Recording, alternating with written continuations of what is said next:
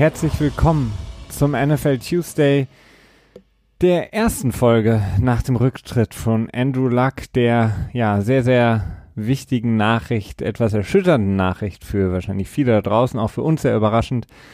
Eine Nachricht, die man so nicht alle Tage hört, ähm, die sehr, sehr einschneidend auch ist und mit Sicherheit eine der überraschendsten Nachrichten in den letzten Jahren gewesen ist in der NFL.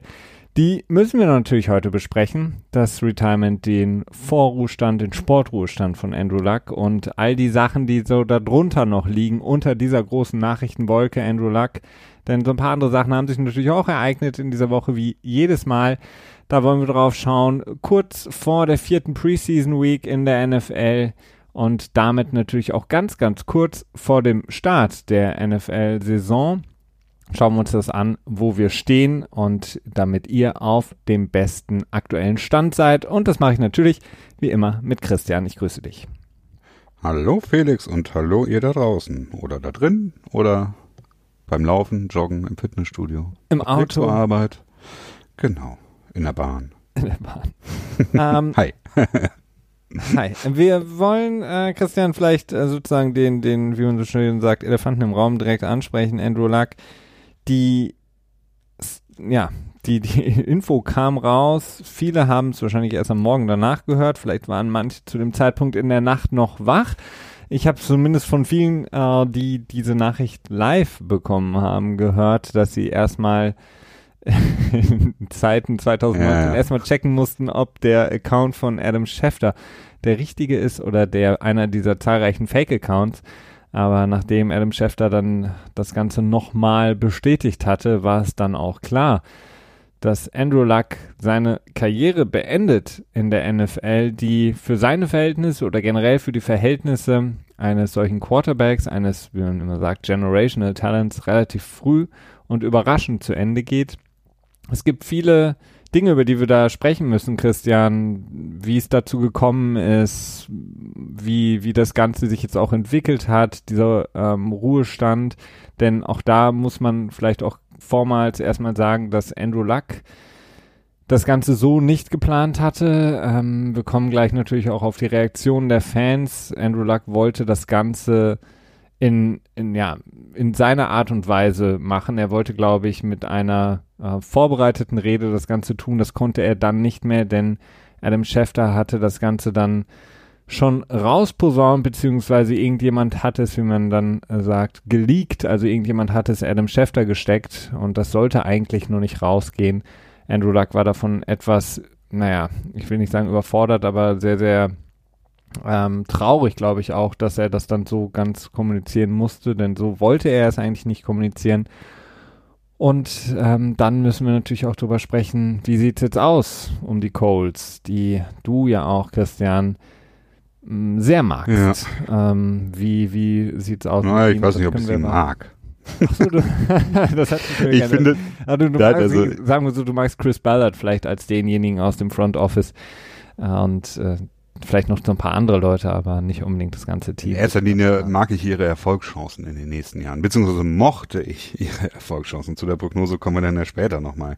Ähm, ja, du hast absolut recht. Also ich muss auch sagen, ich war schon ziemlich angefressen dann am Ende auch auf äh, Adam Schefter, der das Ganze dann äh, quasi durchgesteckt hat, wo ich mich dann wirklich gefragt habe, Speziell als man dann dieses Video gesehen hat, wie die Fans quasi Andrew Luck, als er das letzte Mal schlussendlich vom Feld ging, ausgebuht haben. Ne? Das ist die Sache, wo ich mir denke, so, okay, hat er nicht auch, ich meine, okay, von journalistischen Standards kann man bei diesen ganzen äh, Nugget-Verarbeitern in der NFL ja nun nicht wirklich großartig reden, aber ist sowas nicht ein Moment, wo man dann nicht quasi als erster die Story bricht, sondern vielleicht doch dann wartet und sagt, okay, der Spieler äh, soll selbst entscheiden, wie er quasi seine Karriere beendet und das selber verkünden, anstatt dass er dann so einen Abgang hinlegen muss. Also da muss ich wirklich sagen, da war ich echt ziemlich sauer drüber und ich fand es auch eine Spur äh, überraschend, dass ich diesen Narrativ, also dieses Thema quasi überhaupt nicht wiedergefunden habe. Also ich habe keinen einzigen Tweet dazu gelesen oder keine einzige Meinung in irgendeinem Bericht oder so, wo drin stand, dass es doch fraglich war, dass Adam Schefter das überhaupt weitergegeben hat.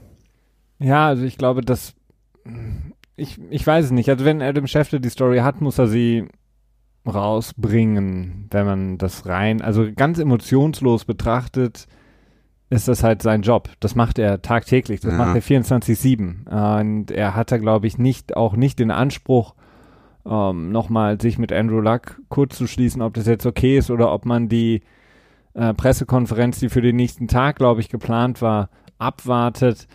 Ja, zumindest, ähm, zumindest, dass, dass Luck sich selber von seinen, von seinen Teamkameraden verabschieden konnte, weil das wollte er quasi nach dem Spiel im Lockerroom tun. Ne? Und dann haben das äh, seine Teammates während des Spiels erfahren. Also ich fand das, ja gut, vielleicht, vielleicht habe ich da auch einen so hohen Anspruch an, an Schäfter selber. Also wenn, aber ich frage mich halt, was die Intention desjenigen war, der das ähm, sozusagen rausgegeben hat. Denn es muss ja irgendjemand aus einem relativ engen Kreis gewesen sein bei den Colts, der das Ganze an Adam Schefter rausgegeben hat, dass der ja. das dann raus twittern konnte.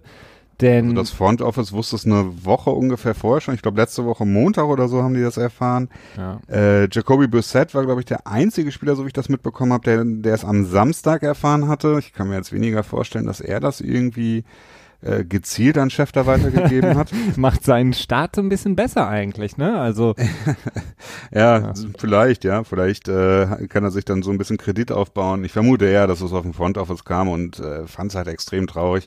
Abgesehen davon, dass die Reaktion der Fans natürlich auf der einen Seite sehr vorhersehbar war, auf der anderen Seite natürlich trotzdem nicht weniger scheiße. Ja. Und ähm, na, vielleicht ist verachtenswert ein bisschen zu, zu, zu starkes Wort dafür, aber sehr, ähm, naja, äh, fragwürdig auf jeden Fall. Denn äh, der Quarterback, der dein Franchise quasi über acht Jahre jetzt? Sieben. Sieben Jahre, äh, ähm, tja, geleitet hat. Ne? Er war immerhin der Franchise-Quarterback, der ja, der ein Mensch ist und selber entscheiden kann, darf, soll und muss, wie er mit seinem Leben umgeht. Und ähm, ich, ich, ich kenne diese Prozesse, die ihn Fans ablaufen, dass, dass äh, man sich so mit dem Team identifiziert, dass man es als, als persönlichen Affront betrachtet, ne? wenn sowas passiert. Das sind halt diese Mechanismen, die dann auch schlussendlich dazu führen, dass, dass Menschen so viel Merchandise kaufen, sich das angucken und Merchandise verbrennen, wenn der Teamer das, äh, der Spieler das äh, Team wechselt und was auch immer. Wir kennen ja diese ganzen Videos. Ähm, aber die es jetzt übrigens auch schon direkt gab im Anschluss. Ja, natürlich. Ja. Mittlerweile ist das ein, mittlerweile ist das so ein Social Media Ding, ne? Da, da kann eigentlich nur jemand einmal pupsen und dann wird wahrscheinlich irgendwie was verbrannt. Also das ist jetzt, glaube ich, mittlerweile nichts Besonderes mehr. Das Interessante Korrelation. Äh. Aber ja, es ist auf jeden Fall, es ist auf jeden Fall ähm, traurig zu sehen. Ähm, du hast es richtig gesagt, es überrascht nicht wirklich. Äh, auch die Videos, in denen dann Andrew Luck Jerseys verbrannt werden, überrascht jetzt nicht wirklich. Das ist leider traurigerweise Teil des Ganzen. Nichtsdestotrotz, ich verstehe es ähm, nicht, wie, wie Fans auf den Gedanken kommen, sie könnten irgendwie oder hätten in irgendeiner Form das Recht, sauer zu sein oder eine Mitsprache. Und was man halt so hört oder was man, was man von vielen liest, ist eben, dass die Fanbase in Indianapolis sehr, sehr, sehr lo loyal eigentlich ist, beziehungsweise loyal, was das Team angeht, dass sie sehr dass es ein Stadion ist, wo man sehr, sehr viele Trikots sieht, denn wir haben ja häufig auch in NFL-Stadien so Leute, die jetzt, weiß ich nicht, Fans von einem anderen Team sind, aber irgendwo anders wohnen und dann eben in das Stadion rennen, beziehungsweise viele verschiedene Trikots auch im Stadion, die man sieht. Also es ist jetzt nicht immer nur so wie im Fußball, dass wenn Bayern gegen äh, kleinere Vereine auch gegeneinander spielen, dass man nur die Trikots von den beiden Teams sieht, sondern verschiedene Trikots. Das ist in Indianapolis oder soll so anders sein, dass da wirklich sehr, sehr große Verbundenheit ist. Ja, es ist schwierig. Also ich glaube, es ist so ein bisschen so, diese, diese ganzen Idioten, muss man sagen, die vielleicht irgendwie da im Mittleren Westen nichts anderes zu tun haben, als dann auf ihrem Grill das Trikot zu verbrennen, äh, die fehlgeleitet sind von irgendwelchen Idioten auch, die dann sowas raushauen wie, ähm, weiß ich nicht, der äh, brave Stahlarbeiter kann auch nicht irgendwie sagen, ich habe jetzt keine Lust mehr, ist alles so ja. schwierig, ich gehe jetzt in den Ruhestand Warum soll das jemand ähm, mit knapp 30, der Millionen verdient hat, dürfen? Es ist wirklich ähm, sehr, sehr skurril. Also ich verstehe es nicht. Also ja, also ich würde würd halt auch niemals, ich würde vielleicht ein ähnliches Gefühl haben, ähnliches Gefühl der, der Ja, man kann natürlich sauer Äh, sein in dem Moment, ja. in, insofern, als dass man sagt, ähm, mein Gott, ich sehe jetzt so ein bisschen die Felder hinschwimmen, ich bin vielleicht ein Season-Ticket-Holder und ich hatte gehofft, dass wir eine gute Saison spielen. Ich hatte mich auf all die Heimspiele gefreut. Okay, kann ich nachvollziehen. Ja, natürlich. Das ist ähm, für viele Leute sehr, sehr wichtig, für einige extrem wichtig. Es ist im Grunde genommen das, äh, der Rahmen, der das eigene Leben irgendwie so ein bisschen umfasst. Nichtsdestotrotz sind diese Leute, egal ob sie in der Mine arbeiten oder in der NFL Millionen verdienen, sind sie in der Lage, ihre eigenen Entscheidungen zu treffen. Und natürlich ist der NFL-Spieler privilegierter und kann sagen, okay, ich gehe jetzt mit nur nicht mal 30 Jahren in den äh, zumindest Sportruhestand. Nichtsdestotrotz hat jeder die Möglichkeit, je nachdem, was er tut, oder die eigene, äh, die Freiheit über die eigenen, ähm, über das eigene Leben und die Entscheidung zu treffen, wann und wie er es möchte. Und ähm, da haben halt Fans kein Anrecht, denn ihnen gehört nicht der Spieler. Ihnen gehört ihr Season-Ticket, aber das war es halt. Und vielleicht noch das Ja. Trikot, wenn sie es nicht verbrannt haben. Ich meine, das ist, das ist natürlich so eine extrem verworrene Kapitalismus. Du bist, was du kaust. Du bist Ach Gott, ist das schwierig. ähm, ich meine, es, du könntest, man, man könnte argumentieren, dass wenn der Verein lebt nur, weil die Fans dafür bezahlen und das Vermögen, das Andrew Luck bekommen hat für das Spielen, äh, hat er nur bekommen, weil so und so viele Millionen Menschen dafür Geld bezahlt haben, ihn spielen zu sehen und die haben ihm nur diese Lebensumstände quasi ermöglicht ich finde, das ist kein starkes Argument, aber man, ich finde schon, dass ein Argument gefunden werden kann, wo gesagt werden kann, okay, Fans haben auch ein gewisses Anrecht darauf. Aber das ist meines Erachtens natürlich immer ein Anrecht, das äh, deutlich schwächer wiegt als die, das individuelle Entscheidungsrecht eines jeden Spielers. Ähm, vielleicht rührt Ja. daher auch dieses, dieses, diese Verletzung. Also vielleicht kommt die dann ursprünglich auch daher, quasi aus diesem Gefühl, vielleicht, das äh, Spieler entwickeln. Aber Mag sein, aber ich, ich glaube halt niemand, also klar, den Fans gehört nichts. Die Fans haben auch kein, kein Recht auf irgendwas, weil die Spieler sind ja keine, äh, weiß ich nicht, das sind ja keine Gladiatoren. Also alle entscheiden freiwillig für sich. Der Spieler entscheidet freiwillig, dass er Football spielt. Ja, sobald Ähm, er in der, in der Lage ist, das frei zu entscheiden. Ne? Es Ja, gibt ja genug also- Spieler, die eben noch nicht so viel Geld verdient haben. Ja, Äh, dass die können sich nur nicht erlauben zu Ja. sagen, okay, das ist mir zu gefährlich, ich achte auf meine Gesundheit. Aber nichtsdestotrotz ähm, entscheidet der Spieler irgendwann, ich möchte Football spielen. Und der Fan entscheidet, ich bin Fan und ich kaufe, gebe mein Geld für ein Ticket aus, ich gebe mein Geld für Merchandise aus. Ähm, nichtsdestotrotz haben sie deswegen keine Beziehung zueinander. Der, niemand ist dem anderen was schuldig. Und das, ich glaube auch nicht, dass also dieses, dieses Märchen der Fans, die quasi den Sport finanzieren und finanzieren, ähnlich wie das auch in Deutschland mit dem Fußball ist, das ist halt auch so absolut überholt. Weil klar sind die Fans ein wichtiger Faktor. Ähm, würden die Fans nicht die Spiele gucken, würde man weniger Geld generieren, aber Ja, gar keins. ja, wahrscheinlich gar kein, also würde jetzt wirklich niemand mehr gucken. Aber ähm, dieses, dieses, diese Idee, dass äh, die Fans quasi mit jedem Dollar, den sie ausgeben oder mit jedem Euro, den sie ausgeben, im Grunde genommen den, den Arbeitsplatz des Spielers sichern und deswegen dafür etwas äh, bekommen sollten oder eine, ein, man ihnen Rechenschaft schuldig ist, das sehe ich halt nicht. Also Ja, der Sport hat sich insofern so Ja. verändert, dass das nicht mehr der Fall ist. Das, das ist ja generell heutzutage so, dass das sehr schnell, man bezahlt für etwas und erwartet dann. Ne? Also das ist ähm, so, ein- so ein gewisses Geben und Nehmen, das ist ja immer weniger quasi ähm, vorhanden, dass man so einen gewissen Slack einberaumt oder so. Also und das ist ähm, das ist etwas, das das ich im Football halt auch sehe und im Sport halt gerade in diesen großen Sportgeschichten dieses Entitlement, dass die Fans äh, quasi mit sich herumtragen, ne? Und dann ähm, daraus dann halt solche äh, solche Verletzungs- oder Verratsempfindungen entstehen, ne?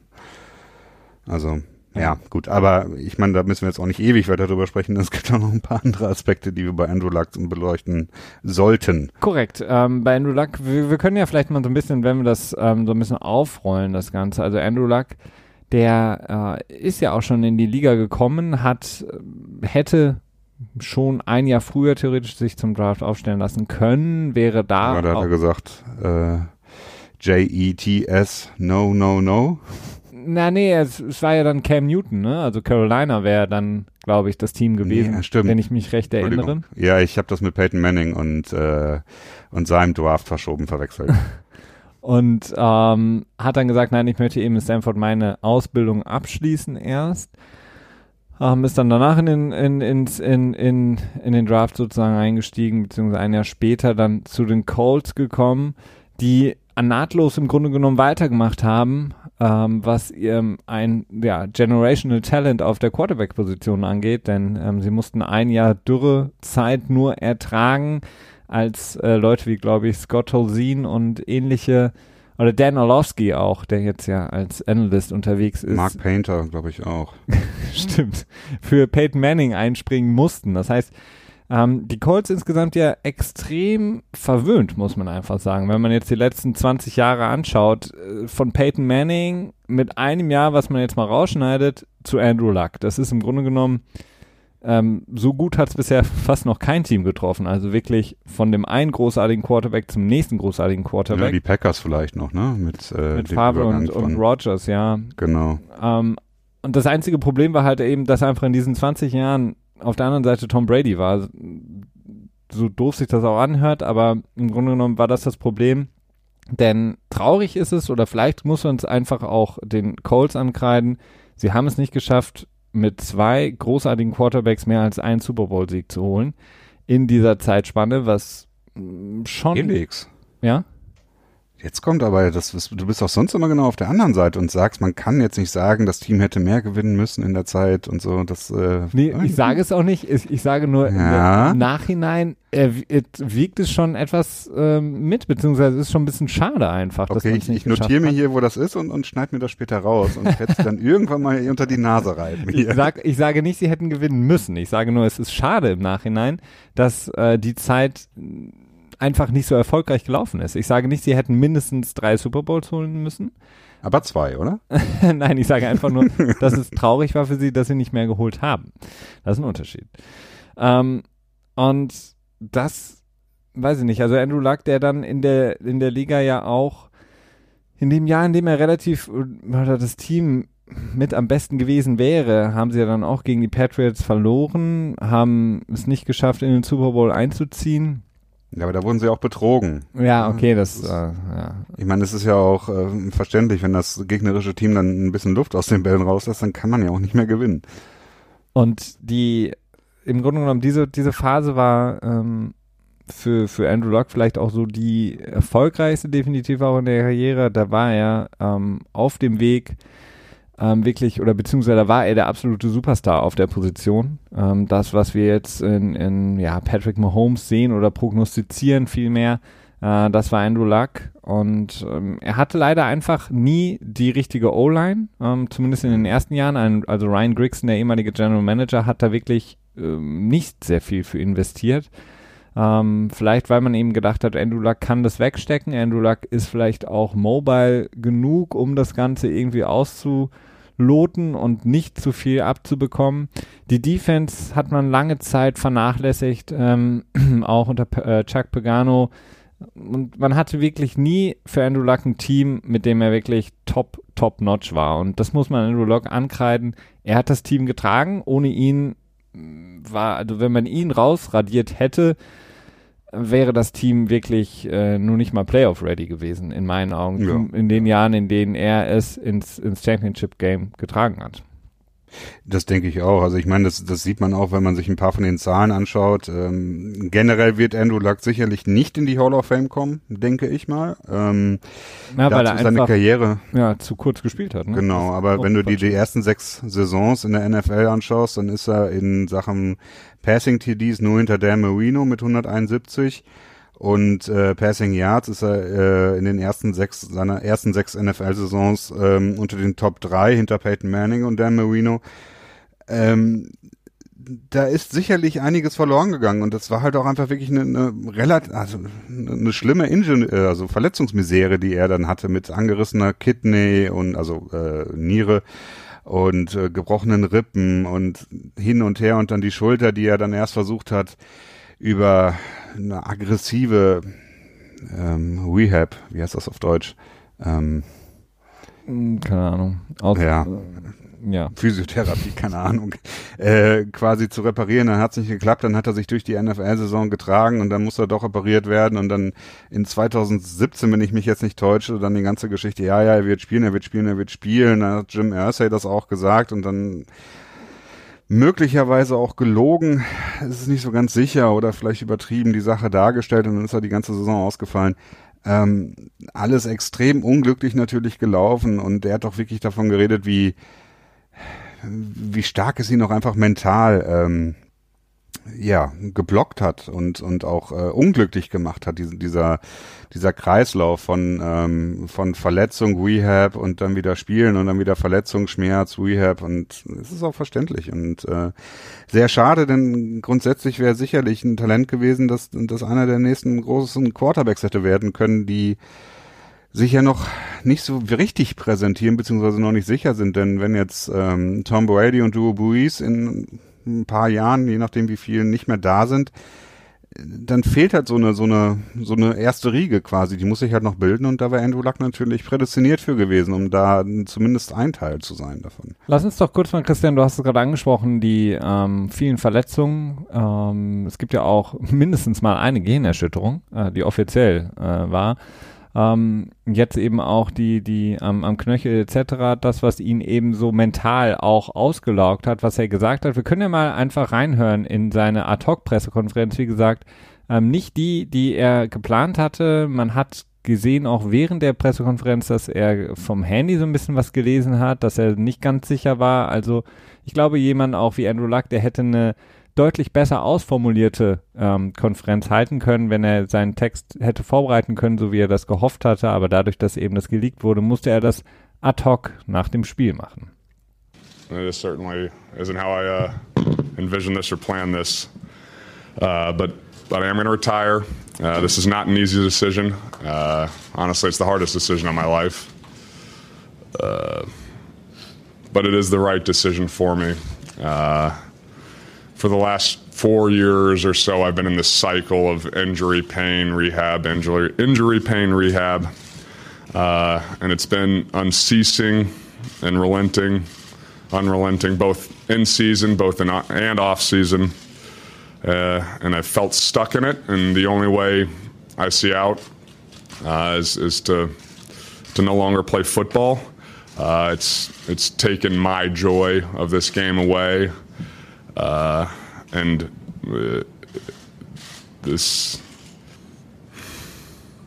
Sorry. I've been stuck in this process. I haven't been able to live the life I want to live.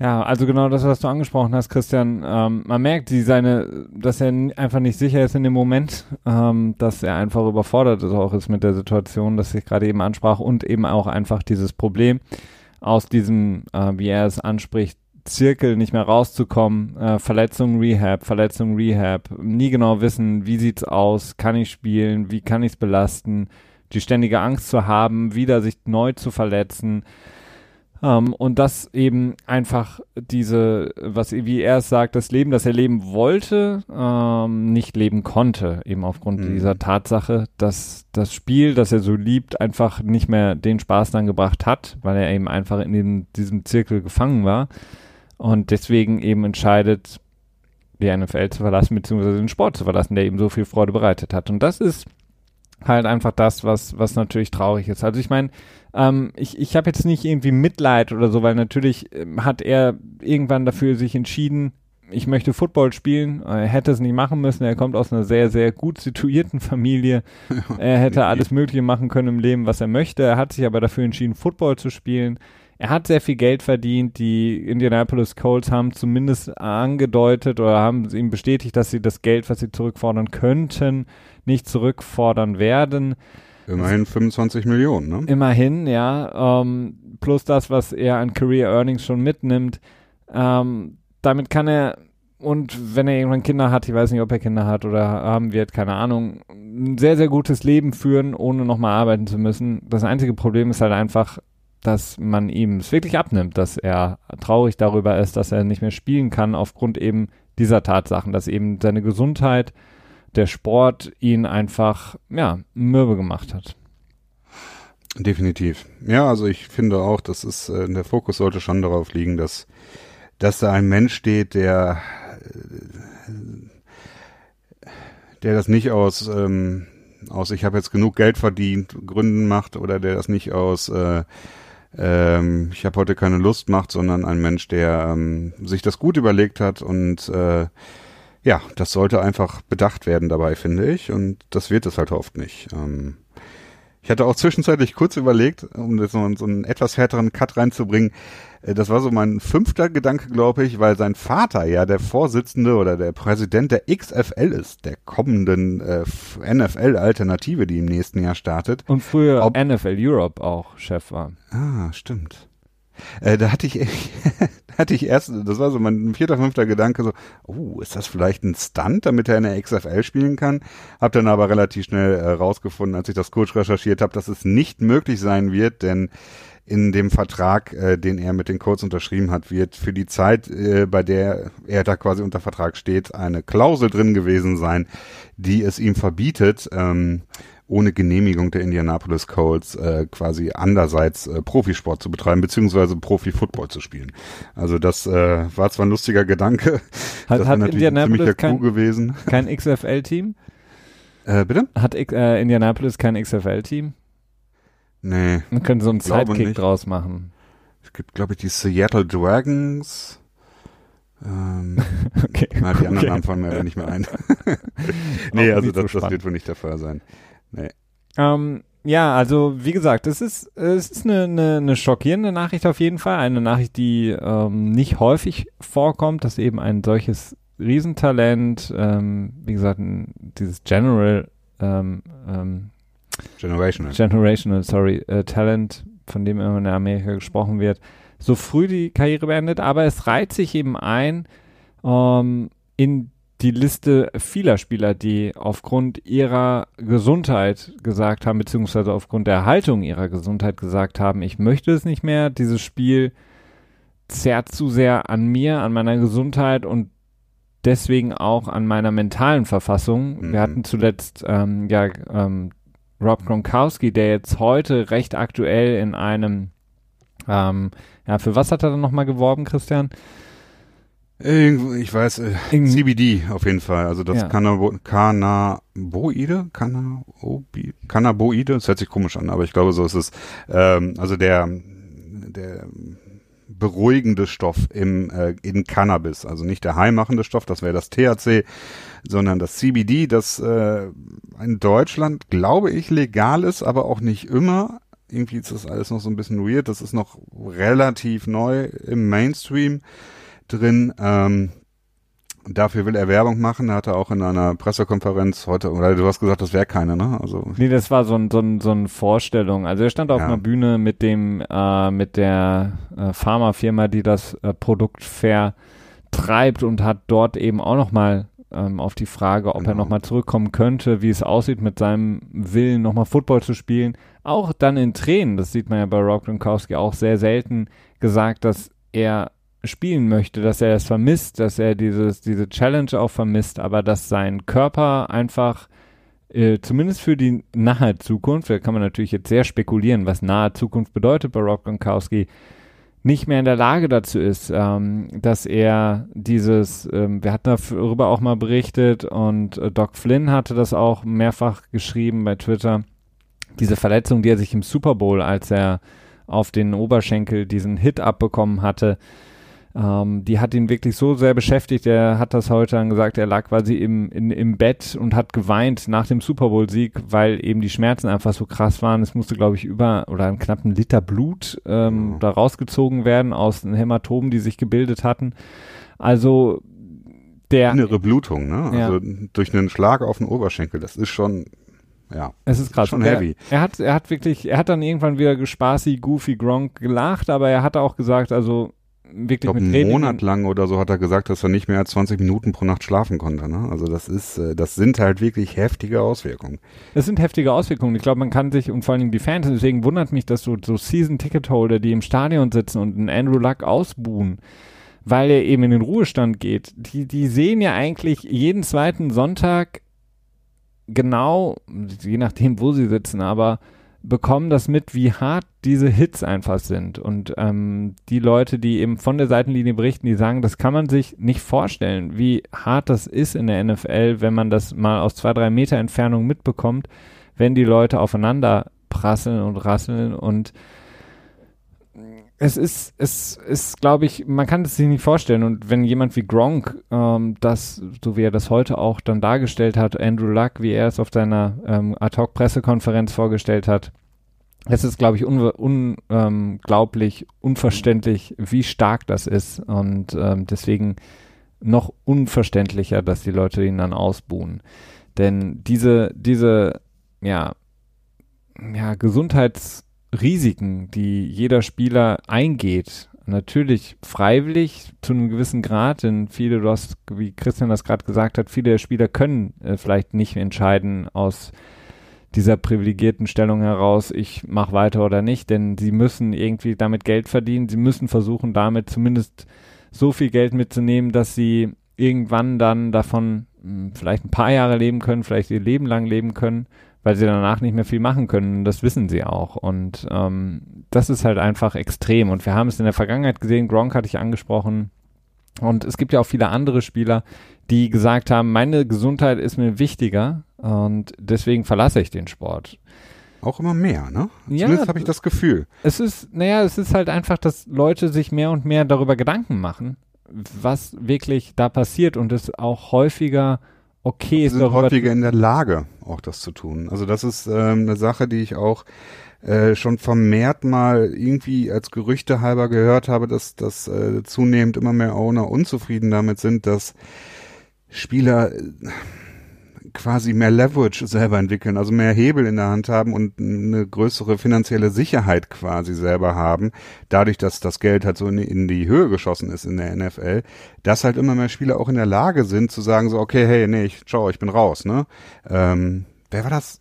Irgendwie einen, äh, einen Cornerback von den 49ers in 2016, der in seinem nach seinem zweiten Jahr, glaube ich, äh, Ciao gesagt hast. Kannst du dich an den erinnern? Ja, ich, mir fällt der Name aber nicht mehr ein. Nee, mir auch nicht mehr. Weil ich glaub, 49ers Cornerback ist San Francisco. Das ist immer Bortland natürlich zu nennen, der Linebacker, der Ja, nach einer grandiosen Saison gesagt hat, okay, mein Kopf ist mir wichtig. Ähm, wir haben natürlich John Urschel gesehen, einer der besten Linemen, der bei den Baltimore Ravens gesagt hat, so, "Hm, ich möchte meinen mein Doktortitel in Mathe äh, und das Ja. weiß ich nicht, ob ich das kann, wenn ich, ich noch glaube, ein paar der hat Jahre nur seinen Rookie-Vertrag ausgespielt, glaube ich, ne? Ja. Und ähm, das, das, ich glaube halt einfach, dass ähm, was sich geändert hat, ist, dass man drüber sprechen kann, dass dieses martialische, maskuline ähm, so ein bisschen einfach auch aufgebrochen wird mehr und mehr, Mhm. dass es nicht mehr darum geht, hart und Hitting und wir müssen aus Jungen irgendwie Männer machen und dieses ganze, dieser ganze Bullshit, dass der einfach so ein bisschen mehr und mehr in den Hintergrund rückt und die Leute, die das immer noch proklamieren, weniger werden zum Glück. Es gibt natürlich immer noch genug in der ganzen ähm, Berichterstattungswelt, die eben sagen, ja, das ist eben der einzige Sport, in dem du wirklich zum Mann wirst und bla und bla und bla. Ähm, diese Kameradschaft etc. pp. Das wird eben weniger wichtig und wichtiger wird halt einfach äh, für die Spieler, okay, wie sieht mein Leben in fün- 10, 15 Jahren aus? Weil was kann ich mir davon kaufen, wenn ich jetzt ähm, noch so wie Jim Irsay, der, der Besitzer der Colts, ähm, der gesagt hat, Andrew Luck gibt irgendwie 450 Millionen Dollar auf.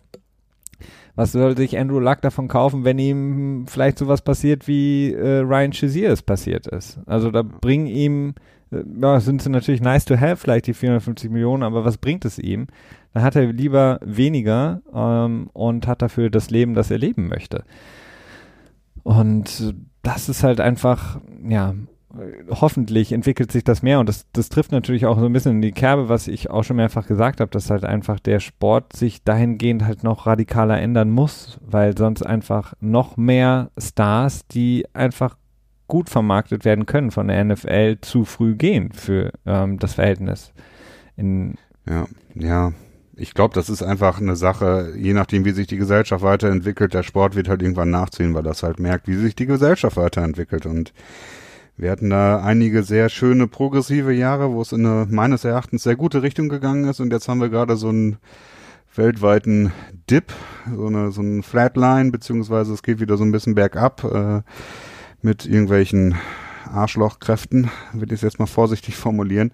Ähm, wir werden sehen, wie sich es weiterentwickelt. Der Sport wird sicherlich nicht äh, Vorreiter sein in irgendeiner Art und Weise und auch äh, Unternehmen generell nicht. Die werden das höchstens halt nutzen, um es halt irgendwie marketingtechnisch auszuschlachten und damit Geld zu verdienen. Definitiv, klar. Aber ich glaube halt, ähm, das, was du immer sagst, ja auch, ähm, wenn einer geht, dann konzentriert man sich eben auf den nächsten Superstar, den man vermarkten kann bei so Namen wie Andrew Luck ist das halt schwer, in meinen Augen. Also das ist halt ähm, wirklich ein großer, großer, großer Verlust für, für die Liga, als der Spieler, der er war. Ähm, und natürlich. Aber auch der Platz wird gefüllt. Ja, ne? natürlich wird er äh, irgendwann gefüllt, aber je häufiger das Person, passiert, ne? je häufiger das passiert, desto schwieriger wird das halt zu erklären, beziehungsweise desto schwieriger wird das ähm, am Leben erhalten können, dieses ja. System, wie Football gespielt wird, beziehungsweise wie er verkauft wird auch, weil du kannst Football auch nicht mehr verkaufen als eben diesen harten Männersport, in dem wirklich die Jungen zu Männern geworden sind, schon im College, ähm, und dann irgendwie hart hitten und äh, total muskulös sind und total maskulin sind und äh, die Leute vorm Fernseher sitzen und Burger und Hotdogs fressen. Also diese Zeiten haben sich Gott sei Dank ändern sich mehr und mehr, weil du den Sport halt so nicht mehr vermarkten kannst, weil Leute mehr und mehr sagen werden, ich möchte aber nicht, dass mein Sohn das dann spielt. Ja, nee, natürlich. Also das ist natürlich äh, tatsächlich auch ein Problem in den USA, dass äh, ich höre das immer wieder am Rande, dass die, die Zahlen der, der Kinder und Jugendlichen, die Football spielen, stark rückläufig sind. Dann gibt's immer wieder irgendwie so äh, ein bisschen obskur wirkende Gesetze, dass ähm, gewisse Spiele, die wir auch zum Beispiel im, im Sportunterricht gespielt haben, wie ich glaube Brennball heißt das bei uns, ne? Dodgeball oder? Dodgeball, ah, so, solche Sachen, dass die quasi abgeschafft werden. Dann gibt's da, so Bildzeitung mäßig wird sich dann über dann so einen News-Cycle darüber aufgeregt und ist es wieder unterm Strich verloren. Aber es wird, es, ja, man sieht halt schon, dass, dass da ordentlich äh, Veränderungen passieren. Veränderungen, die jetzt auch im Fußball sogar umgesetzt werden. Denn auch der Fußball hat jetzt, glaube ich, angefangen, so eine Art äh, Concussion-Protokoll einzuführen. Ja, wir haben kein blaues Zelt, das hat mich enttäuscht. ja, ja, keine Ahnung, wie die das handhaben wollen. Ähm, denn beim Fußball, ich habe das irgendwie in der letzten Saison, habe ich, ähm, weiß nicht, vielleicht 15 Mal Sportschau geguckt oder so, auch nicht ganz durch. Und aber ich glaube, bei den 15 Malen habe ich 12 Mal einen Zusammenstoß gesehen, wo ich dachte so, hm, Okay, der Spieler hatte sehr wahrscheinlich jetzt eine Gehirnerschütterung gehabt, er wurde aber nicht ausgewechselt. Ähm, naja, aber es sind, ich meine, ja, Konzerne ziehen halt immer nur nach. Die sind halt eher weniger äh, Vorreiter bei Geschichten. Und die NFL ist ein Konzern. Das äh, darf man halt nie vergessen. Das stimmt. Ähm, schauen wir jetzt mal so ein bisschen, Christian, auf die Colts oder beziehungsweise jetzt auf den, den Betrieb, den sie ja aufrechterhalten. Sie haben jetzt ähm, ihren Andrew Luck verloren. Im Sinne von, ähm, er ist nicht mehr verfügbar. Ähm, sie haben schon direkt geäußert, Jacoby Brissett wird der Quarterback sein, mit dem sie in die Saison gehen. ähm, warum lachst du?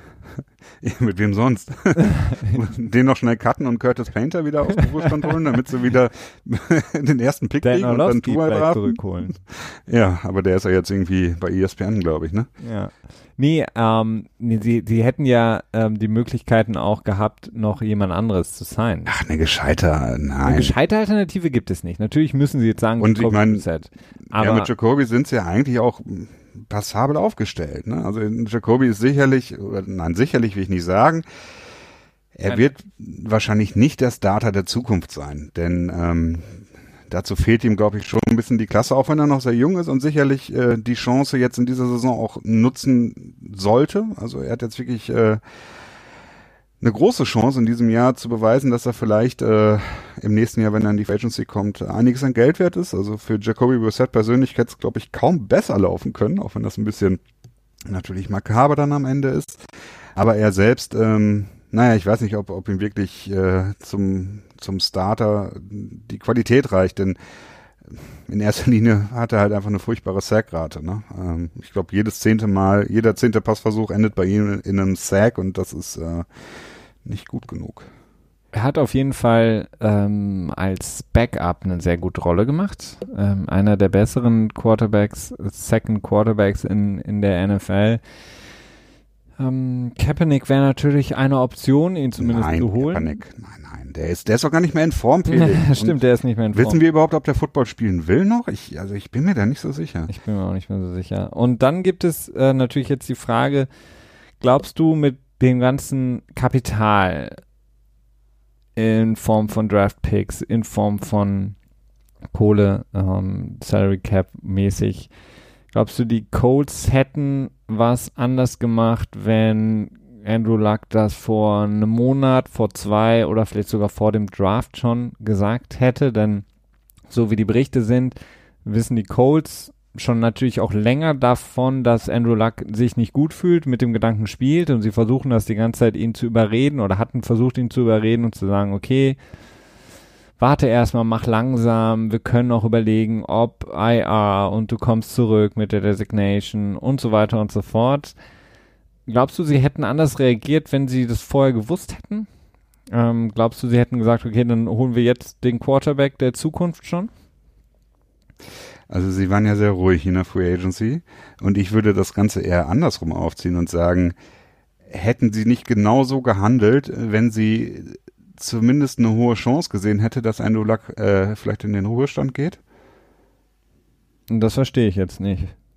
Also dass quasi, dass, dass sie schon wussten oder zumindest eine hohe Chance gesehen haben, dass Andrew Luck quasi nicht weiterspielen wird und dass sie deswegen so, Ach so, so deswegen- still waren in der Free Agency. Ah, okay, und deswegen jetzt nicht Das ist so ein bisschen Aluhut. also deswegen nicht gesagt haben, okay, wir geben jetzt momentan viel Geld Genau. für ja, dieses Jahr und nächstes Jahr aus mit irgendwelchen Veterans, die wir holen, denn wir müssen sowieso, was das Team angeht, noch weiter aufbauen. Ähm, ja, ich weiß es nicht, also die, mein, sie hätten mit Sicherheit im Draft anders Es würde passen. sie hätten Es würde passen. Das ist die Sache. Also ich kann mir gut vorstellen, dass sie im Draft anders äh, das gehandhabt Ja, hätten. okay. Hätten sie es Mhm. da schon gewusst. Ob sie dann einen Quarterback in der ersten Runde geholt hätten, einen der Quarterbacks, mh, weiß ich nicht, aber sie hätten mit Sicherheit mh, anders gearbeitet. Ähm, und das ist halt die Frage, wenn, wenn Andrew Luck gesagt hätte, so, ja, hm, wenn er quasi schon gesagt hat, so, ich kann nicht mehr, ich will nicht mehr und Jim Irsay gesagt hat, ja, warte erstmal bis zum Anfang der Saison und überlegst dir nochmal in Ruhe und so weiter. Das ist natürlich auch noch nicht genug Info, um zu sagen, okay, wir, wir packen jetzt so und so viele Picks zusammen und traden hoch, ne? ja, das, das stimmt. Also es wäre auf jeden Fall, also Aber- sie, sie sind immer noch gesegnet mit äh, dem Draftkapital, auch für die nächste Saison. Ja, ich glaube, nur, nur noch den Second One Pick von Washington haben sie jetzt noch über. Genau, sie haben einen in den First Rounder, zwei Second Rounder und ich glaube noch in später äh, Mid-Round haben sie nochmal doppelt. Hm. Wird natürlich schwierig für sie, in eine, in eine Position zu kommen, wo sie dann quasi entspannt in die Top Ten rein können. Ne? Das ist, ich meine, sie können die, die Variante wählen, die die Eagles gemacht haben, äh, mit Carson Wentz, als sie dann quasi kleinschrittig hochgetradet haben, anstatt jetzt irgendwie, nehmen wir mal an, sie landen jetzt im nächsten Jahr, gewinnen sieben Spiele in diesem Jahr meinetwegen, das ist durchaus eine, so könnte vielleicht sieben Spiele over-under, könnte man vielleicht sogar machen. Ähm, und landen dann irgendwie ähm, bei Draft Pick 14 oder sowas und dann von dort dann von 14 auf 6 und von 6 auf 2 hoch oder so ist sicherlich möglich. Aber es wird natürlich teuer, ne? Ähm, Vorteil ist natürlich, dass im nächsten Jahr im Moment so drei Quarterback-Namen als First-Round-Picks gehandelt werden. Das ist, ändert sich natürlich immer noch alles sehr viel. Ähm, Tour haben, haben wir natürlich schon häufiger, glaube ich, mal erwähnt. Justin Herbert und äh, Jordan Love. Und Ja, es sind ist- nicht mehr ganz so viele Teams momentan im Quarterback-Markt unterwegs. Zumindest Stand jetzt, würde ich sagen. Also, ja, okay. Ja, also Arizona ja, stimmt, natürlich, Arizona ist klar. Die. Also die wollen nächstes Jahr wieder, oder? Wahrscheinlich, ja, das sieht so aus. Ne? Aber ansonsten, wenn man jetzt mal davon ausgeht, dass Washington das nicht mehr braucht, also Ja, Miami, Miami Bay. eventuell. Tampa Ähm, Bay, wer weiß, ob sie dann vielleicht so eine Short-Term-Lösung mit Winston finden. ja, Äh, Tennessee ist auch so eine Frage. Ach ja, komm, wir müssen jetzt nicht die ganzen Teams Nee, durchgehen. aber- Cincinnati, es also sind, es, ich sehe halt eher Teams, die momentan mit den Quarterbacks die jetzt etwas älter werden, so, so, so Teams wie Atlanta, die jetzt sich langsam überlegen können, okay, draften wir jetzt demnächst mal irgendwie einen Quarterback in der zweiten, dritten Runde, aber so die Teams, die sagen, wir brauchen jetzt definitiv den Quarterback ähm, im nächsten Draft, in der ersten Runde, sind halt nicht mehr so viel, wie es jetzt im letzten Jahr oder im Jahr davor waren. Na, als man gesagt hat, oder zumindest gedacht hatte, dass Cleveland, Giants, Jets alle einen Quarterback draften, das ist jetzt momentan nicht der Fall, weil es jetzt etwas Stimmt. gesättigter ist. Ja, zumindest im Moment sieht es entspannter aus, da hast du vielleicht recht, ja.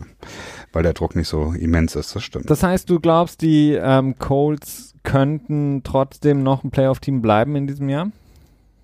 Ah, ja, könnten schon, aber die Chance ist nicht hoch. äh, also ich meine, der Kader ist halt schon solide, ne? Aber nee. er ist jung und gut und ähm, sie haben noch, also sie könnten jetzt natürlich trotzdem noch versuchen mit dem Geld, was sie haben, ein bisschen. Ach ja, jetzt ist nicht mehr viel möglich. Also jetzt ist ich ist good money after bad. Kennst du, das ist so ein Sprichwort in den USA. Ne? Also jetzt noch großartig Geld für diese Saison zu investieren, ist, ist, äh, ist unsinnig. Das, nee, es sei denn, ähm, du bekommst halt eine, eine einmalige Opportunity irgendwo, ne? Ja, aber dann wäre es ja kein, kein Good Money After Bad. Würde okay. passen. Auf jeden Fall wird es vielleicht in ihrer Division etwas leichter, denn wenn wir jetzt mal weitergehen oder Andrew Luck so ein bisschen vorerst erstmal. Wir werden bestimmt noch mal irgendwann über ihn sprechen, aber erstmal leider, leider, leider. Haben jetzt auch schon fast eine Stunde drüber gesprochen. Ähm, ad acta legen müssen.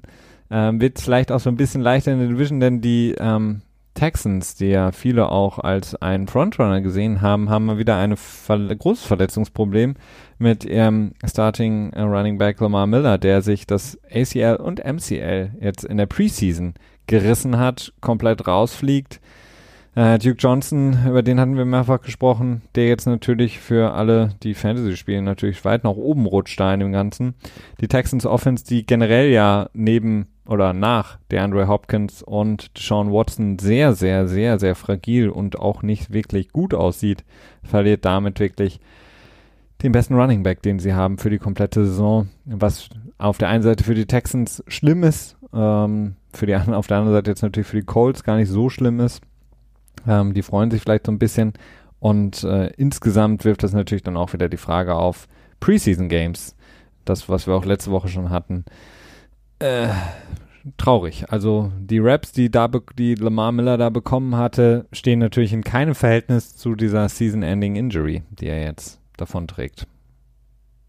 Äh, das verstehe ich dich jetzt gerade nicht. Wieso? Ich habe, also ich mach nochmal eine andere Überleitung. oder oder wiederhol's nochmal. Vielleicht habe ich auch nicht zugehört. Du hast mir wahrscheinlich nicht zugehört. Ich meinte, ähm, die, das Problem, was wir auch letzte Woche schon angesprochen hatten, Preseason-Spiele, Verletzungen und dann vor allen Dingen solche für Schlüsselspieler wie Lamar Miller auf der Running Back Position der Houston Texans, der das komplette Jahr jetzt ausfällt. Ja, also. Weißt du jetzt, was ich sagen möchte, ungefähr? Ist ja auch egal. Ungefähr. Was sagst du zu Lamar Miller, Christian? Der hat sich das Kreuzband gerissen. Ja, ist für die Texans ist es echt mies. Die kriegen irgendwie die Füße nicht auf den Boden. Ähm, letztes Jahr hatte Sean Watson, äh, kam von seinem Kreuzbandriss wieder und hat ja, nicht da angeknüpft, wo er aufgehört hat, aber auch nicht fürchterlich enttäuscht. Äh, dieses Jahr ist Lamar Miller weg, jetzt hast du nur noch Duke Johnson da. Sicherlich werden sie jetzt alle sagen, hi, letzte Woche habt ihr uns noch kritisiert, dass wir äh, einen potenziellen Drittrunden-Pack für Duke Johnson ausgegeben haben. Jetzt sind wir ganz zufrieden damit. Ja, okay, gut. Na, aber es wird natürlich schwierig, denn als Workhouse-Back, quasi als Power-Back, ähm, gut, jetzt ist Jay Jai oder so ist natürlich noch auf dem Markt, glaube ich, wenn ich mich jetzt nicht komplett irre und so ein einen Running Back, der einfach nur den Ball runterläuft, äh, findet man auch noch, aber natürlich dann auch nicht in der Qualität von Lamar Miller und äh, ja, also die AFC South ist ähm, Sehr doch deutlich schlechter geworden, als man, als wir es wahrscheinlich vor zwei oder drei Monaten vermutet hätten. Ja, absolut. Ähm, aus aus Jacksonville hört man generell jetzt relativ wenig. Die haben so ein paar Spieler zurückbekommen. Aber ähm, insgesamt auf jeden Fall die AFC South jetzt nicht unbedingt positiv momentan in den Schlagzeilen. Ähm, die Texans haben ja auch immer noch die Causa Davian Clowney, der sein Tender mhm. immer noch nicht unterschrieben hat.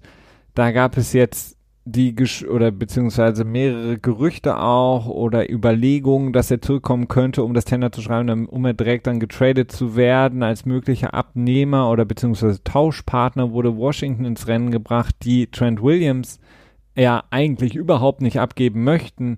Nur Problem ist, er möchte nicht für sie spielen. Und da haben eben viele gesagt, okay, das würde Sinn machen, Jadavian Clowney nach Washington, Trent Williams nach Houston, denn gerade die O-Line in Houston ist ein, ja, großer, großer Flickenteppich. Und ähm, das ist so ein bisschen jetzt auch noch so das Problem, was Houston mit sich rumschleppt. Was machen sie mit Jadavian Clowney, beziehungsweise kommt er und unterschreibt, beziehungsweise finden sie jemanden, der ihn haben möchte, jetzt? Ähm, ja, das grundsätzliche Problem mit Jadavian Clowney ist, dass äh, sobald der 15. Juni diesen Jahres verstrichen ist, ist kein Spieler mehr dazu in der Lage, wenn er, wenn er quasi unter dem Franchise-Tag steht, ein mit seinem Team einen langfristigen Vertrag abzuschließen. Das heißt, Jadavian Clowney wird halt, egal wo er spielt, äh, in diesem Jahr keinen Vertrag abschließen können und dann müsste man höchstens äh, wieder ein Franchise-Tag auf ihn drauflegen im nächsten Jahr, was natürlich dann die Vertragsgestaltung natürlich wieder deutlich länger macht oder halt hoffen, dass man ihn so in der Free Agency zurückbekommt. Das alles senkt seinen Wert natürlich massiv. Also ich würde seinen Wert jetzt so im Moment vielleicht also nicht bei einem First-Round-Pick ansiedeln, weil er generell auch einige Fragezeichen mit sich bringt. Man hört so Geflüster, dass seine Arbeitsmoral quasi nicht so ganz optimal oh, ist. Das ist natürlich auch immer so ein, ja, so ein furchtbares äh, geleaktes Ding. Das wird immer ganz gerne mal rausgebracht, um den Wert eines Spielers so ein bisschen runterzubringen von, von, einem, von gewissen Front Offices. Äh, aber seine Verletzungshistorie ist auch nicht so ganz optimal und seine Produktion, er ist halt aus seinem, seinem Draft-Pedigree, wie es dann immer so schön heißt, nicht ganz gerecht geworden. Also er war sicherlich kein Bust, aber hat es halt auch nicht voll erfüllt. Ähm, dementsprechend ja, also ich würde sein, sein Value irgendwie nördlich eines Drittrunden-Picks quasi ansetzen, weil das wäre der Compensatory-Pick, den ein Team bekommen könnte, wenn er quasi in der Free Agency geht. Also ein später Drittrunden-Pick. Äh, alles, was da drüber wäre, aber einen First-Round-Pick sehe ich weniger. Nee, auf keinen ähm, Fall. Und das ist ja das, was Washington, was es wurde ja auch berichtet, dass die Patriots angeblich einen First-Round-Pick angeboten hätten für Trent Williams. Schwer zu sagen, ob das stimmt oder nicht. Die Patriots haben es quasi auch direkt äh, verneint, äh, vehement verneint. Äh, aber daraus lässt sich nicht wirklich ableiten, was da gestimmt hat oder was nicht. Das kann genauso gut stimmen, wie es nicht stimmen kann. Dementsprechend, ja, es ist schon ein Trade, der sinnvoll erscheint, möglicherweise auch vom Value her einigermaßen passend ist, aber ich weiß es nicht. Also wäre sicherlich interessant. Ja, insgesamt wäre es auf jeden Fall interessant. Da gibt es ja viele Möglichkeiten noch. Einige Spieler, die zumindest was so Trade-Gerüchte angeht, momentan noch im Raum schwirren. Das ähm, werden wir mit Sicherheit in den nächsten Wochen und Tagen dann auch noch näher beobachten können, beziehungsweise das dann auch hier im Pod besprechen können. Du hast gerade eben angesprochen, die Patriots äh, mit der Offensive Line, Trent Williams, ob oder nicht ähm, sie den First-Round-Pick angeboten haben im nächsten Jahr für ihn Zumindest haben sie mit Isaiah Wynn, der jetzt ja zurückgekommen ist von seiner Verletzung und auch gut gespielt hat in den Preseason-Spiel, ähm, auf jeden Fall vielleicht auch den Ersatz dann gefunden für Trent Brown, der ja weggegangen ist. Isaiah Wynn, den sie letztes Jahr gedraftet hatten. Ähm, eine andere Problematik hat sich, ist jetzt aufgekommen bei den Patriots in der O-Line und zwar ihr Center David Andrews wird wahrscheinlich oder relativ sicher die komplette Saison verlassen äh, ver äh, verpassen äh, aufgrund von Blutgerinnsel in der Lunge. Er wurde ins Krankenhaus gebracht, jetzt äh, vorgestern war das, glaube ich, ne? Oh, ja. Und ähm, wurde schon wieder entlassen, aber die ähm, ja, das, die Zeit, um das auszuheilen bzw. medikamentös einzustellen, ähm, dauert mindestens drei Monate. Manche sagen eben auch sechs so Monate. Ähm, es ist ein herber Verlust für die New England Patriots, vor allen Dingen auch für David Andrews eine wirklich schlimme Diagnose. Und wir hoffen mal, dass er gesund, stabil ist und zurückkommen kann, wenn er es irgendwann möchte. Ähm, für die Patriots auf jeden Fall der Starting Center, der damit raus ist für die komplette Saison.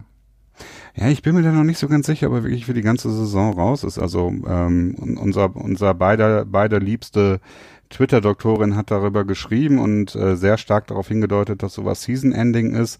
Ähm, wir haben ja auch dasselbe bei Russell Okun gehabt vor anderthalb Monaten oder so, der auch eine Lungenembolie hatte.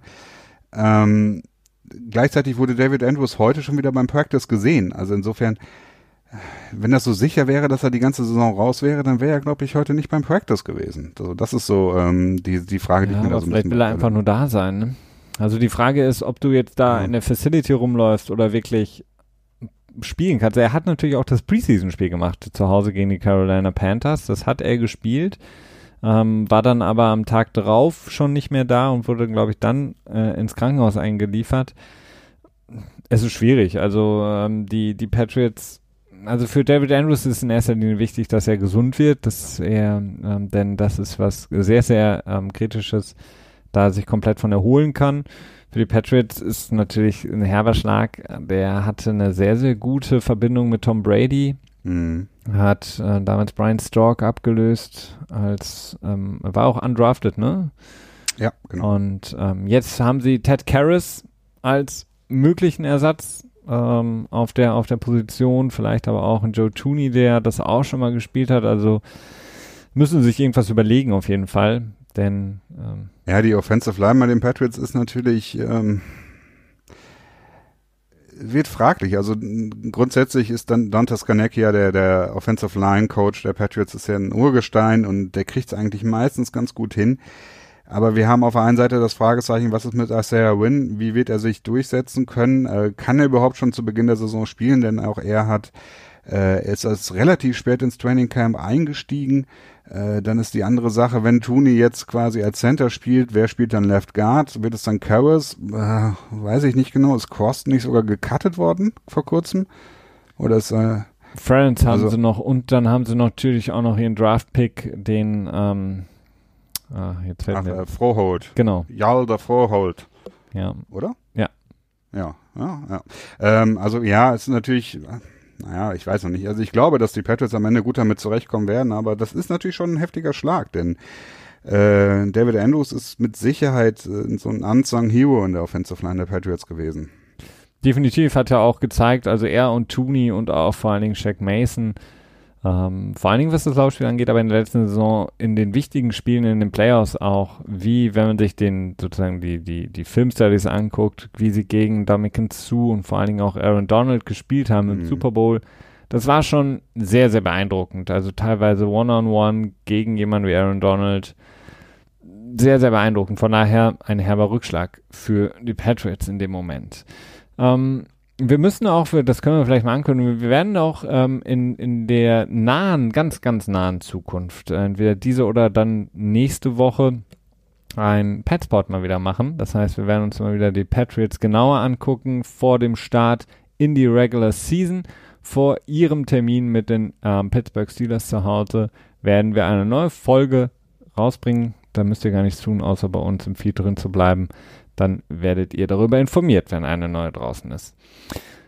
Ähm, Christian, in den verbleibenden Minuten, die wir noch so haben, können wir auch noch so ein paar weitere Themen abarbeiten. Wir haben noch ähm, Jordan Reed, das ist vielleicht noch eine Geschichte, die äh, auf jeden Fall besprochen werden sollte. Tight End der Washington, der mit der siebten Gehirnerschütterung jetzt, glaube ich, war das, ne? Ähm, Mhm, aufgefallen genau. ist. Also es wurde jetzt gesagt, er, er sei oder wäre wieder mh, zurück oder könnte zurückkommen. Woche 1 wäre kein Problem.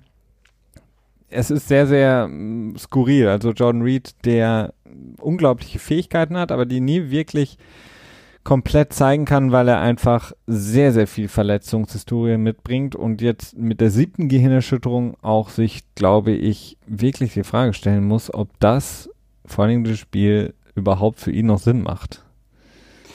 Ja, ähm, das ist halt, ich, ich finde es sehr schwierig, das abzuschätzen, denn äh, Ge Gehirnunterstützung, äh, Gehirnunterstützung, Gehirnerschütterungen unterscheiden sich halt so massiv und äh, ich glaube, es ist auch mittlerweile relativ sicher, dass sie bei jedem Spieler auch unterschiedlich sind und sch unterschiedlich schwerwiegend sind und dementsprechend weiß ich nicht, vielleicht leidet er nicht so großartig darunter. Ne? Vielleicht hat er, ist das dann so ein Ding, die bei ihm in der Regel dann nach ein oder zwei Tagen wieder weg sind und dann ist alles gut. Und er hat halt nicht diese Probleme, dass er quasi mehrere Wochen lang äh, oder zumindest viele Tage am Stück in der dunklen Kammer quasi verbringen muss, ansonsten nicht, äh, nicht wirklich klarkommt. Schwer zu sagen, aber er ist natürlich auf jeden Fall auch ein Kandidat, der sich durchaus immer darüber Gedanken machen könnte, so langsam. Definitiv. Vielleicht hat er Glück und er kann das besser wegstecken. Die Frage ist halt einfach nur, wie weit kann er die Folgeschäden jetzt schon absehen, beziehungsweise kann natürlich niemand, aber ist er wirklich in der Lage, dieses Spiel noch weiter zu spielen? Ähm, es tut mir sehr leid, weil ich ihn sehr, sehr gerne mag, ein großartiger Talent, aber äh, wirklich kaum mal für eine komplette Saison auf dem Spielfeld. Ähm, die Arizona Cardinals, Christian, haben es geschafft, ähm, Michael Crabtree zu verpflichten, nachdem ihr Rookie Butler, Game Butler, sich die Hand gebrochen hatte, auf die IRA gekommen ist bei den Arizona Cardinals. Und ähm, mit Crabtree hatten sie ja im ersten Anlauf so ein paar Fragezeichen und das hat nicht ganz geklappt und hat sich nicht so ganz verständigen können. Äh, sie haben es jetzt geschafft. Ja, sie haben ein bisschen Gehalt äh, aufgepusht quasi. Jetzt landet er bei seinen gewünschten 5,5 Millionen. Ich glaube, das war sogar vielleicht vorher auch schon so. Aber die Basis wurde ein bisschen erhöht und da sind sie sich geschäftseinig geworden und ja, Crabtree äh, komplementär Receiver, ne? Absolut. Ich glaube, er ist auch schon anderthalb bis zwei Jahre über dem Zenit. Aber vielleicht kann er, vielleicht kann er so ein bisschen den Cardinals in der Offense noch ein bisschen Unterstützung geben. Äh, vielleicht so die eine oder andere Veteran-Unterstützung, vielleicht so ein bisschen so für den Fallstart-Problematik ähm, so ein bisschen unterstützend äh, wirken und denen erklären, die ja alle so neu sind in der Liga, ähm, wie das so funktioniert in der NFL.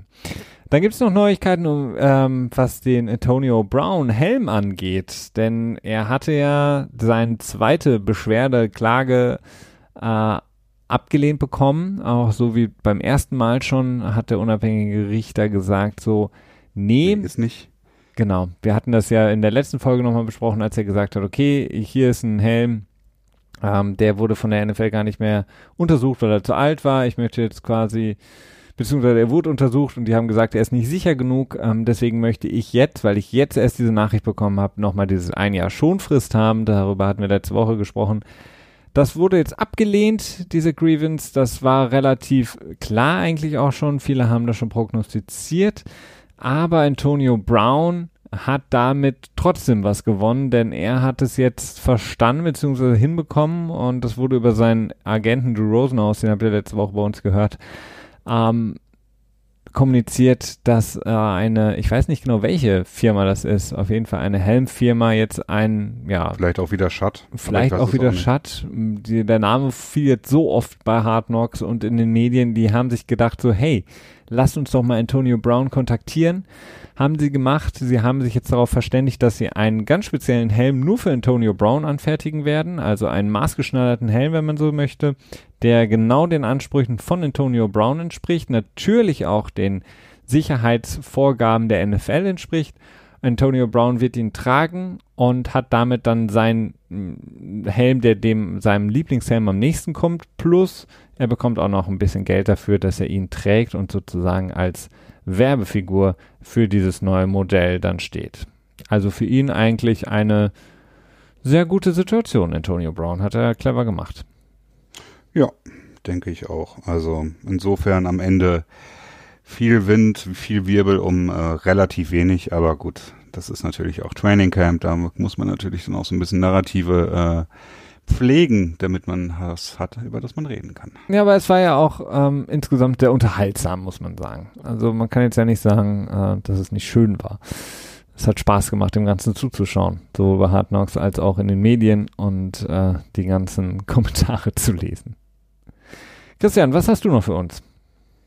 Äh, 27 mal 32 Spieler, minus ein paar Leute, die auf der äh, Injured Reserve landen werden ähm, das sind ungefähr 900 dann, ne, wenn ich jetzt grob überschlage, werden äh, arbeitslos werden, ohne viel Geld verdient zu haben im Training Camp, wenn die Roster, die Kader auf äh, 53 Mann runtergekürzt werden, beziehungsweise 63, wenn man den Practice Squad mit einberechnet. Das sind alles relativ, tja, arme Leute. Äh, du hast das auch häufig schon thematisiert. Äh, es gibt ja auch immer so eine NFL-Doku darüber, die so undrafted Rookies immer begleitet. Ne? Die haben es wirklich nicht so leicht. Aber ja, da geht natürlich dann auch nochmal so eine zweite Free Agency Periode, eine dritte vielleicht nach dem Draft kommt ja die zweite Welle, die dritte dann nach dem Roster Cutdown, wenn dann Veteranen ihren Starting Place verloren haben. Ähm, die werden ganz gerne dann auch nochmal im Vorfeld äh, entlassen, damit sie nochmal vielleicht eher eine Chance bekommen, bei einem Team unterzufinden. Aber das ist das, was ja nächsten Montag quasi anfängt. Das ist nochmal interessant, auch wenn es natürlich mal ein bisschen traurig ist. Ähm, dann noch so ein paar Patriots-Themen, aber die lassen wir dann wahrscheinlich fürs nächste Mal offen, ne? Für unseren Pet-Spot, genau. Aber wir hätten so ein Doppelthema mit, mit, äh, mit äh, weißem Pulver, das so ein bisschen ähm, Okay, darüber können wir noch sprechen, über das weiße Pulver. ähm, das Doppelthema, es ist auch, ähm, ja, es macht Sinn, darüber zu sprechen. Fangen wir vielleicht an mit dem aktuelleren, Christian. Das ist Patricks, äh, Patrick Chung, der Safety der Patriots, äh, eher Strong Safety, der nach einem, so wie es sich gestaltet hat, wohl nach einem ähm, ja, Notruf oder einem Alarm, der in seinem, seinem oder einem Haus in New Hampshire äh, ausgelöst wurde, ist die Polizei vorbeigekommen und äh, währenddessen haben sie dann halt Kokain festgestellt in einer kleinen Menge, die dazu geführt hat, dass er äh, quasi jetzt vor Gericht steht und sich dafür rechtfertigen muss. Ähm, Nicht nur quasi, Grand Jury, alles Mögliche. Genau, äh, irgendwie im November geht's glaube ich weiter, ne, wenn ich das mhm. richtig in Erinnerung habe. Ähm, New Hampshire hat auch sehr, sehr starke Gesetze, was, was Drogen angeht. Auch noch äh, diese schreckliche Unterscheidung zwischen Crack Cocaine und dem äh, reichen Kokain. Also äh, quasi so ein Diskriminierungsding aus den 90er Jahren, das glaube ich unter Bill Clinton eingeführt wurde, wenn ich mich da richtig erinnere, äh, wenn ich mich da richtig erinnere mit der Justizreform.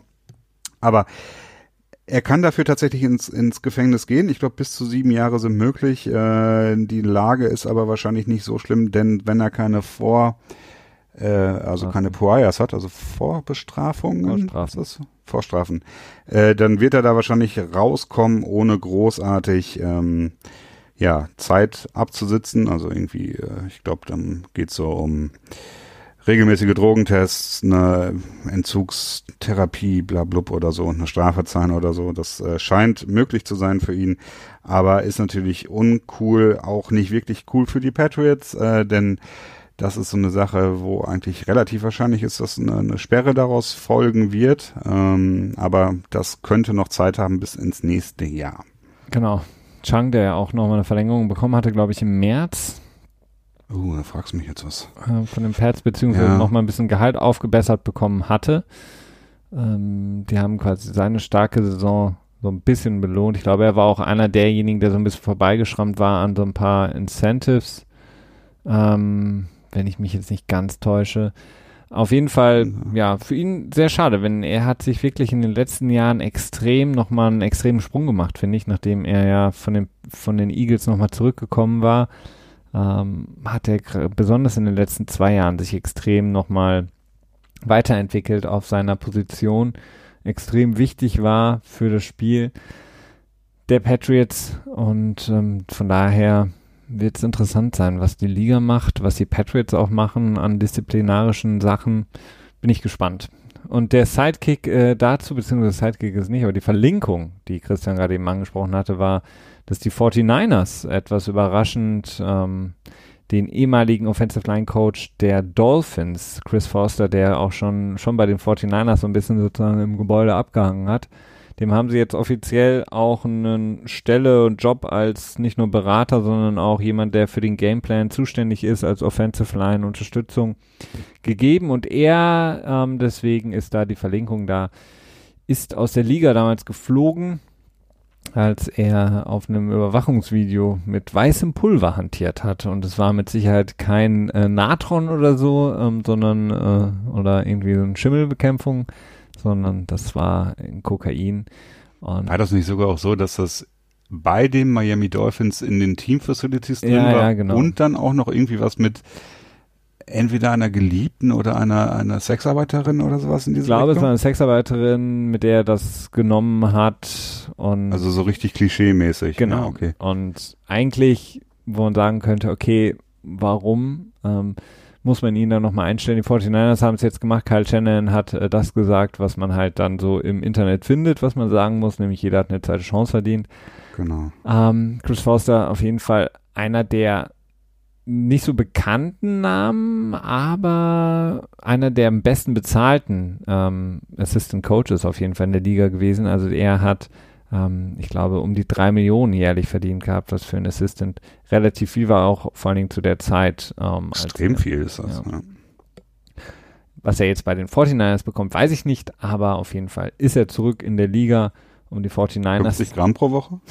um die 49ers zu unterstützen, denn äh, sie haben ja auch so ein paar Probleme, äh, den äh, guten Jimmy GQ äh, am Leben zu halten, da hinten in der Pocket. Das war's soweit. Das war was? ich verstehe es immer nur. Achso, Jimmy Garoppolo. Oh, nice. Endlich, endlich habe ich das, den, den Soundbite einfügen können. Woher ist der? Ähm, äh, Fox Sunday Night Game Hamilton Parodie mit Jimmy Garoppolo, Ah ja. Äh, als er quasi Starter wurde, weil Tom Brady gesperrt wurde aufgrund von Deflategate und äh, da haben sie dann quasi ein dreiminütiges äh, Video über Jimmy Garoppolo gedreht. Äh, keiner wusste, wer er ist, was soll das überhaupt, wieso spielt er jetzt? Und Jimmy Garoppolo stand so ein bisschen verpeilt, ging er die Treppe runter und hat gesungen, wer er ist. Äh, sehr unterhaltsam, gebt das mal bei Google ein, irgendwie Jimmy Garoppolo, Fox äh, und dann findet ihr das. Sehr gut. So viel dazu. Ähm, das war's von unserer Seite. Wir hoffen, dies hat euch den Rest gegeben für heute, beziehungsweise für die kommenden Tage und ihr seid gut gewappnet für die letzte Woche Preseason, um dann endlich in die NFL Regular Season einzusteigen in der übernächsten Woche. Ähm, beziehungsweise nein, ist ja gar nicht in der übernächsten Woche, es ist ja schon in der nächsten Woche, ne? Nächsten Donnerstag. Äh, ja, Also übernächsten Krass. Donnerstag jetzt. stimmt. Es Nächsten ist- Donnerstag schon. Und nicht mal Sonntag. Die Ja, du Zeit recht. fliegt. Äh, wie wir schön. sind äh, ganz nah dran am ersten Spiel der Packers und Bears und dann eben dem ersten Wochenende in der NFL und hoffen, dass ihr dann die kommende NFL-Saison dann auch mit uns weiterhin verbringt. An jedem Dienstag, wenn wir mit dem NFL Tuesday hier dabei sind. In der kommenden Woche sind wir natürlich auch wieder dabei im NFL Tuesday und mit dem Petspot. Bleibt dran, denn der wird auch kommen, um die Patriots-Fans zu beruhigen kurz vor dem Start. Macht's gut, bis dahin, ciao.